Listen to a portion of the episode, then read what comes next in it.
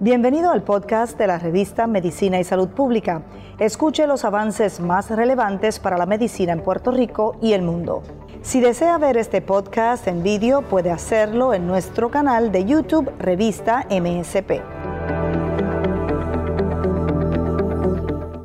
El lupus es una condición autoinmune sistémica muy compleja que la gente tiende a confundir a veces con cáncer y es porque puede atacar múltiples sistemas a la vez puede, puede eh, causar una artritis que es bastante común y puede causar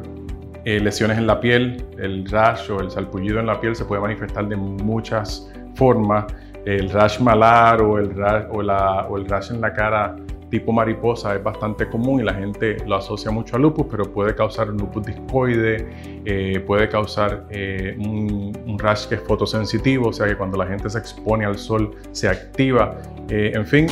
de múltiples formas. Pero aparte de la piel y las articulaciones, que quizás son las manifestaciones más comunes, puede inflamar el riñón, el pulmón, el sistema neurológico en ocasiones. Así que podría ser una condición bastante seria, el espectro de síntomas es bastante grande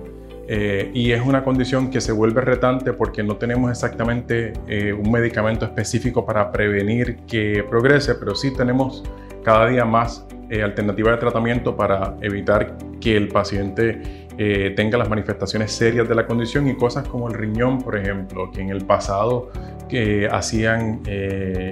que el paciente pudiese eh, eh, morir, ¿verdad? O que tuviera fallo renal, en este, hoy en día lo podemos evitar, por lo tanto seguimos buscando tratamientos nuevos para lupus. Hacemos eh,